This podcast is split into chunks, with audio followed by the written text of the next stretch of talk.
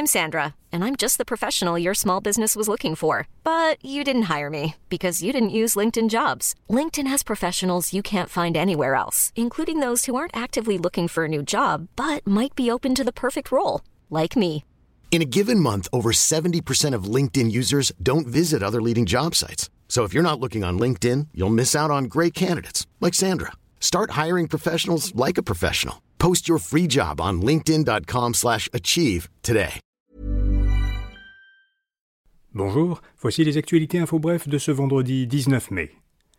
La Chambre des communes a adopté le projet de loi sur les armes à feu. Les députés libéraux, bloquistes et néo-démocrates ont voté en faveur du projet de loi qui vise à resserrer le contrôle des armes à feu. Les conservateurs ont voté contre. Le projet doit encore être approuvé par le Sénat. La future loi vise à renforcer l'interdiction des armes d'assaut, instaurer un gel national pour les armes de poing et permettre à quiconque de demander à un tribunal de confisquer des armes ou de suspendre le permis d'une personne qui commet des actes de violence conjugale ou du harcèlement criminel. Le ministre de l'Éducation Bernard Drinville s'est excusé hier pour un commentaire qu'il avait fait sur l'augmentation du salaire des enseignants, alors que le gouvernement propose d'augmenter celui des députés de 30%. En entrevue, Drinville avait répondu à un chroniqueur tu compares vraiment le job d'enseignant au job de député? Tu es en train de me dire que ça se compare? Par ailleurs, dans une vidéo de 2015 publiée par l'ancien chef péquiste Jean-François Lisée, Drainville affirme qu'une proposition du gouvernement Couillard d'augmenter de 30% le salaire des députés n'a aucun bon sens. Dorénavant, dans le cas de violences familiales commises par un parent, y compris s'il s'agit de violences conjugales ou sexuelles, l'autre parent n'aura plus besoin du consentement du parent fautif pour obtenir des services de soins physiques ou psychologiques pour leur enfant. Le parent victime devra toutefois demander une attestation à un procureur du directeur des poursuites criminelles et pénales.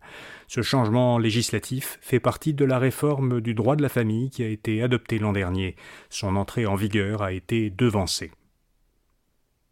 La Chine organise un premier sommet avec cinq ex-républiques soviétiques. Le président chinois Xi Jinping a accueilli hier en Chine les dirigeants du Kazakhstan, du Kirghizistan, du Tadjikistan, du Turkménistan et de l'Ouzbékistan, cinq pays au sud de la Russie et qui faisaient auparavant partie de l'Union soviétique. Lors de ce premier sommet Chine-Asie centrale, les six dirigeants ont discuté de grands projets d'infrastructure du, du, programme chinois des nouvelles routes de la soie, dont une ligne ferroviaire Chine-Kirghizistan-Ouzbékistan qui permettrait à la Chine d'accéder à l'Europe en contournant la Russie. Et puis, un vendredi par mois, InfoBref vous présente une initiative d'impact social ou environnemental. Aujourd'hui, Bois Public, un organisme de Montréal qui crée du mobilier urbain avec du bois revalorisé. L'organisme propose aux institutions publiques qui ont des arbres à abattre de venir sur place avec une scierie mobile pour euh, revaloriser ce bois en le transformant en mobilier urbain. De leur côté, les entreprises et les particuliers peuvent acheter à bois public des planches de bois parmi un vaste inventaire de bois recyclé. Pour en savoir plus sur bois public, allez lire notre article à infobref.com. Voilà, vous savez l'essentiel. Samedi, notre infolettre Infobref votre argent vous propose comme chaque fin de semaine les informations et conseils en finances personnelles et en consommation de nos experts. Vous pouvez la voir jusqu'à dimanche soir ou toute la fin de semaine en fait à infobref.com et vous pouvez bien sûr vous pour la recevoir par courriel chaque samedi matin. Comme euh, lundi, ce sera la journée nationale des patriotes, on prend, on fait relâche, et donc je vous donne rendez-vous mardi matin pour d'autres actualités info bref. Bonne fin de semaine